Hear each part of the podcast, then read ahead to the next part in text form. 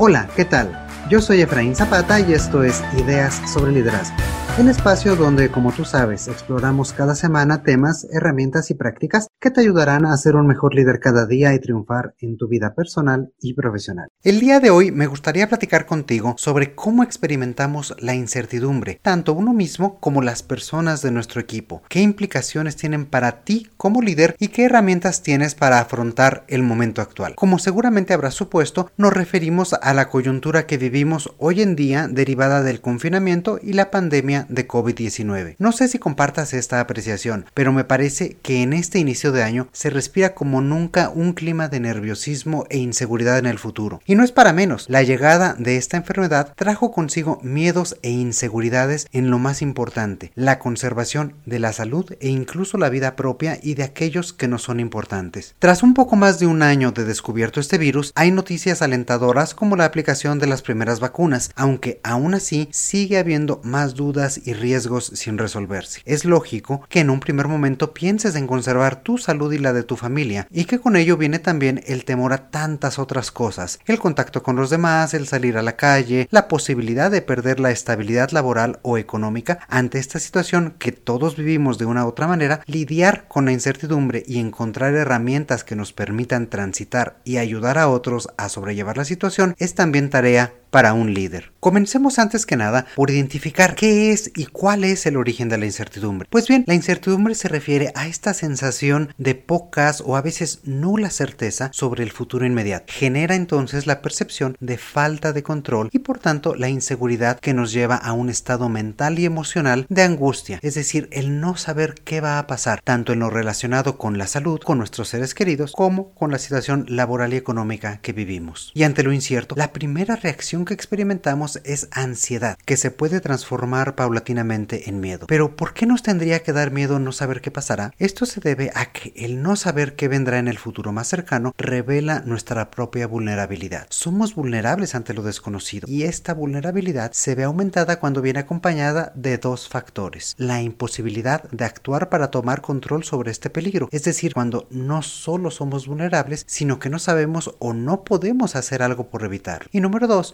este posible peligro se percibe como algo próximo en el tiempo, es decir, cuando existe en un corto plazo.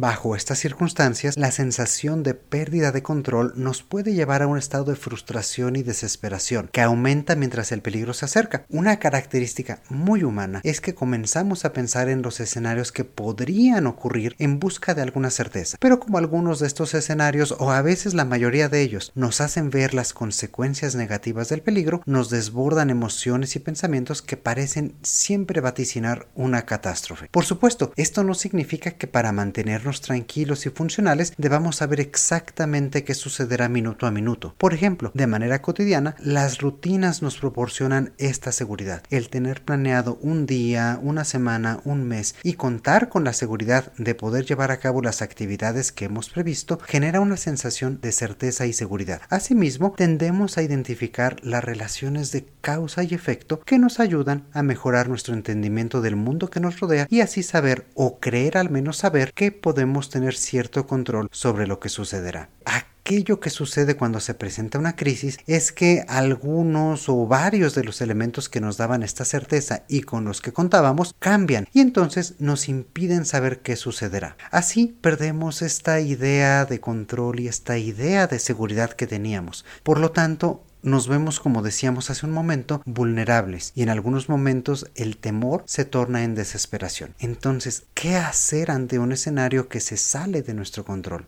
Cuando nos convertimos presa de la frustración y no sabemos qué hacer, es fácil caer en un círculo de miedo y desesperación que nos sume cada vez más y que puede llegar incluso a provocar depresión. Antes de llegar a ese extremo, será importante mantener la calma y darnos unos minutos para ver la situación desde un enfoque mayor. Generar un espacio de serenidad y tranquilidad es el primer paso para tener un panorama más claro de qué es lo que está sucediendo. Así como en las películas de acción y batallas medievales, cuando la cámara está centrada en el duelo y no es posible saber a ciencia cierta qué es lo que está pasando, de esta misma manera tenemos que lograr salir un poco de la situación para tener una panorámica mucho más amplia de lo que sucede y decidir qué queremos hacer a este respecto. Cuando nos damos este respiro y vemos las cosas desde fuera, podemos encontrar soluciones diferentes o simplemente entender mejor lo que está pasando para poder adaptarnos.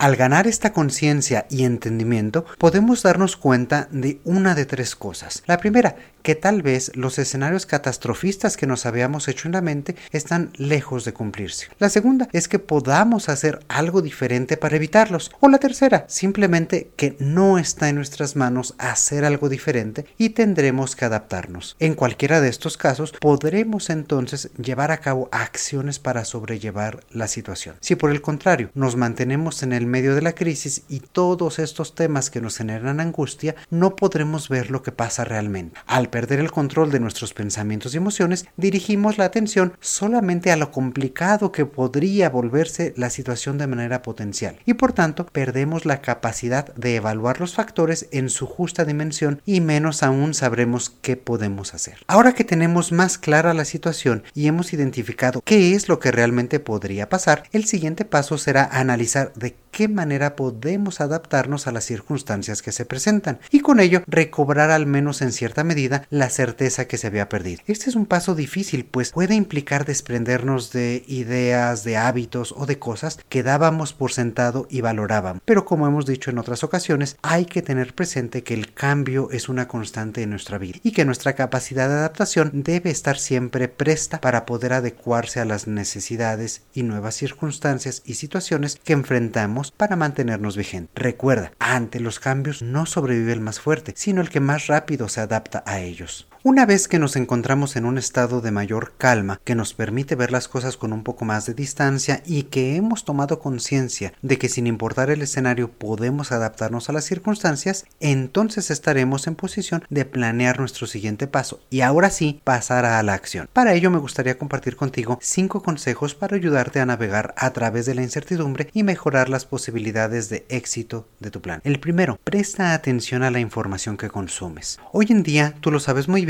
abunda la información, tanto la verdadera como la falsa, y esta misma puede ser una fuente importante de incertidumbre que lejos de generar tranquilidad busca aumentar la ansiedad. Además, el hecho de estar recibiendo notificaciones, avisos y nueva información a un ritmo cada vez más rápido impide terminar de procesar lo que está pasando cuando ya tenemos que reaccionar ante nuevas alertas. De esta forma, no solo aumenta la incertidumbre, sino también el estrés y la frustración por no ser capaces de mantener el paso. Para evitar esto, identifica muy bien qué fuentes de información vas a considerar y priorízalas en función de su calidad e importancia para ti. Y esto no solo es leer o escuchar noticias de medios confiables y serios, sino también, por ejemplo, filtrar los mensajes de tus jefes y tus familiares más cercanos como los más importantes, para evitar otros mensajes que puedan ser distracciones o ruido. Piensa, por ejemplo, qué información te resulta realmente útil y cuál no es relevante para ti cierto momento, sobre todo aquella que solo genera preocupación y estrés pero no aporta mayor cosa. Muchas veces nos llegan mensajes por redes sociales que solo nos alarman o informan de situaciones supuestas, aun cuando esta información venga de seres queridos o de familiares cercanos, habrá que considerar cuál es realmente útil y cuál no nos aporta mayor valor. En pocas palabras, elige sabiamente, número uno, qué información es la que consumes, dos, a cuál le das prioridad y tres, por qué esta es importante para ti. Recuerda que tu tranquilidad y el estado mental dependen de con qué información los alimentes. El segundo consejo es mantente en el ahora. Hay una frase que es muy conocida y seguramente has escuchado. Esta dice, el pasado es historia, el futuro es un misterio y lo único real es el presente. Hay personas que quieren vivir en el futuro y mientras están haciendo algo ya están pensando en lo que sigue sin disfrutar del momento actual. Por supuesto, hay momentos para planear y definir hacia dónde quiero llegar y cómo lo haré, pero esto es muy distinto a dejar de disfrutar lo que está sucediendo aquí y ahora. Vivir en el futuro solo genera ansiedad, ya que lamentablemente no hay certeza de lo que realmente pasará. Peor aún es cuando ante la incertidumbre gastamos energía física y mental pensando en escenarios catastróficos que aún no suceden y que casi seguramente no sucederán. Esto solo sirve para romper nuestro marco mental, aumentar el nivel de ansiedad y predisponernos a situaciones negativas. En este tipo de circunstancias es mucho más útil buscar escenarios escenarios de acción en los que realmente puede haber posibilidades de éxito, prever los posibles riesgos y esbozar un plan de acción. Alístate para el futuro inmediato sin caer en pesimismos o suponiendo solo que lo peor está por suceder. Piensa que aun si así fuera, en este preciso momento no estás viviendo esa situación, sino que hay muchas cosas por las que puedes estar agradecido y vivir un momento a la vez disfrutando del presente. Claro, preparándote para el futuro, pero estando realmente en el aquí y en el ahora. Se trata de mantenerte enfocado y concentrado en lo que haces en este momento sin apresurarte a apagar incendios que ni siquiera han iniciado. Anthony de Melo en su libro El canto del pájaro narra una historia que deja una enseñanza en este sentido. Él nos cuenta que en una aldea eh, muere el más sabio de los hombres. Este sabio tenía un gran conocimiento espiritual y moral. Por tanto, toda la aldea acude con el mejor de sus discípulos a preguntarle ¿a qué es a lo que tu maestro le daba mayor atención? Ante esta pregunta, lo que el discípulo les contestó al resto de la aldea fue lo que estaba haciendo en cada momento. Apoya en este mismo sentido a tu equipo o a tu familia a mantenerse en el presente y disfrutar lo que sí se tiene. Recuerda, soltar y dejar de lado la necesidad de controlar el futuro, cosa que nadie puede hacer, sino más bien centra tu atención en el ahora para mantener la serenidad y visión de las circunstancias por las que pasas. Además, espero que esto te ayude también, como el relato nos dice, a hacerte un poco más sabio. Tercer consejo, planifica sin intentar controlar el futuro. Justamente lo que hablábamos hace un minuto. Planificar no es controlar. Como ya mencioné, es sumamente importante prever y planear mis acciones futuras y las de mi equipo. Para ello es necesario estar preparado para las coyunturas que se presenten, sin obstinarse en tratar de controlar. Al enfocarte en el control de las situaciones, das por hecho que todo sucederá tal y como esperas, y entonces solo cosecharás angustia y frustración cuando no sea así. Esto se traduce además en un gasto innecesario de energía que te llevará a llenarte de inquietud y de estrés. Lo mejor que puedes hacer es visualizar cuáles son los escenarios que pueden presentarse de forma más realista. Alistarte para ellos, planificar cómo será posible responder de forma proactiva, pero sobre todo con flexibilidad. Planifica para cualquier exigencia, pero no te generes expectativas sobre ninguna de ellas. Un cuarto consejo para ti sería evita dramatizar, evita el drama. La dramatización tiene que ver con la exageración de un hecho o una situación, especialmente las situaciones negativas o aquellas que representan algún riesgo. Es importante no caer en esta tentación, pues justo la exageración de la crisis hace que nos parezca mucho más grande e inabarcable de lo que realmente es. Y lo mismo pasa cuando exageramos un escenario positivo, de forma que dejamos de prestar atención a información valiosa y caemos en la mentalidad opuesta, la mentalidad de no pasa nada. Justamente evitar dramatizar tiene que ver con analizar y valorar todo en una dimensión lo más cercana posible a la realidad. Es importante no caer en esta tentación, pues justo la exageración de la crisis hace que nos parezca mucho más grande e inabarcable de lo que realmente es. Y lo mismo pasa cuando exageramos un escenario positivo, de forma que dejamos de prestar atención a información valiosa y caemos en la mentalidad opuesta, esta mentalidad de aquí no pasa nada. Justamente evitar dramatizar tiene que ver con analizar y valorar todo en una dimensión lo más cercano posible a la realidad. Si escuchamos, por ejemplo, que en otra región, en otro país o en otra ciudad cada vez hay más desempleo, despidos masivos o crisis económicas muy graves, esto no quiere decir necesariamente que te verás afectado inmediata ni directamente tú en lo laboral, en lo económico o en tu salud personal. Igual de importante es tratar de evitar personas que dramatizan la situación. Manejar estos casos puede llegar a ser complicado, ya que en ocasiones se trata de personas cercanas a quienes no deseamos alejar. Trata entonces de hacerles ver la situación en un contexto mayor pero recuerda siempre que no es ni tu responsabilidad ni tu papel el cambiar su forma de pensar. No se trata de convencerles ni de hacerles ver que están equivocados, solo de compartir un punto de vista diferente con respeto y humildad. El último consejo sería fluye con la cotidianeidad. Seguramente ya has implementado algunas de las sugerencias que hoy hemos platicado, o puede ser que a partir de ahora las realices todas ellas. Mantener la calma, ganar una visión más amplia, planificar, evitar dramas, mantenerte en el ahora, etc. Aún así,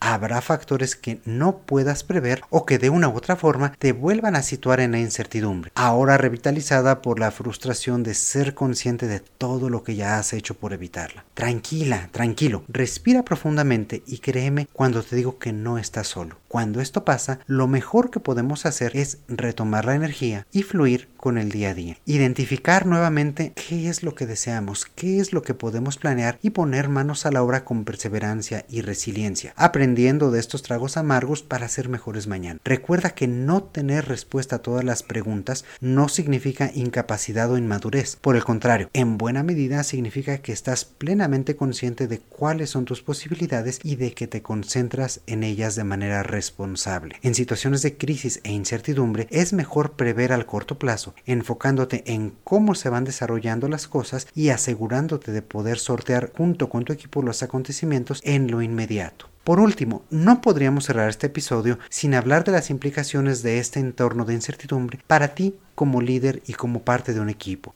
Desde esta posición no solamente tendrás que lidiar con el efecto mental y emocional del ser vulnerable ante la situación, sino también deberás comprender que las personas a tu alrededor pasan por una situación parecida, aunque la vivan, la entiendan y la vean de forma distinta a la tuya. Será importante entonces que gestiones la interacción con el equipo para encontrar de forma colaborativa alternativas que minimicen el impacto de estas circunstancias. Comienza por el aspecto humano y de las relaciones entre ustedes para posteriormente ver la posibilidad de realizar cambios y ajustes en los procesos de trabajo y objetivos establecidos. Un error común es comenzar de forma inversa y antes de preocuparse por los demás como personas, voltear a ver los objetivos e indicadores de negocio. La desventaja de este enfoque está en que hasta que las personas no comprendan su propia vulnerabilidad y no vean las cosas desde una perspectiva diferente, el hecho de modificar los procesos y objetivos se verá siempre perseguido por la sombra del miedo y la ansiedad, por lo que no terminarán de ser efectivos y adaptarse realmente. Y pues bien, como has podido escuchar, la incertidumbre es una sensación completamente natural y comprensible, sobre todo en momentos como los que vivimos hoy. Como líder es tu responsabilidad, antes que nada, estar bien contigo mismo e identificar este tipo de emociones en ti y sus efectos. Reenfocar tu percepción, ser consciente de tus posibilidades de adaptación y trazar un nuevo rumbo. Además de ayudar a las personas a tu alrededor a ganar esta misma visión y entre todos mantener la tranquilidad, el enfoque y una actitud positiva. Por cierto, si has llegado hasta este punto del episodio, espero que sea porque el tema te haya parecido interesante y porque estés pensando en cómo mejorar tu gestión de la incertidumbre.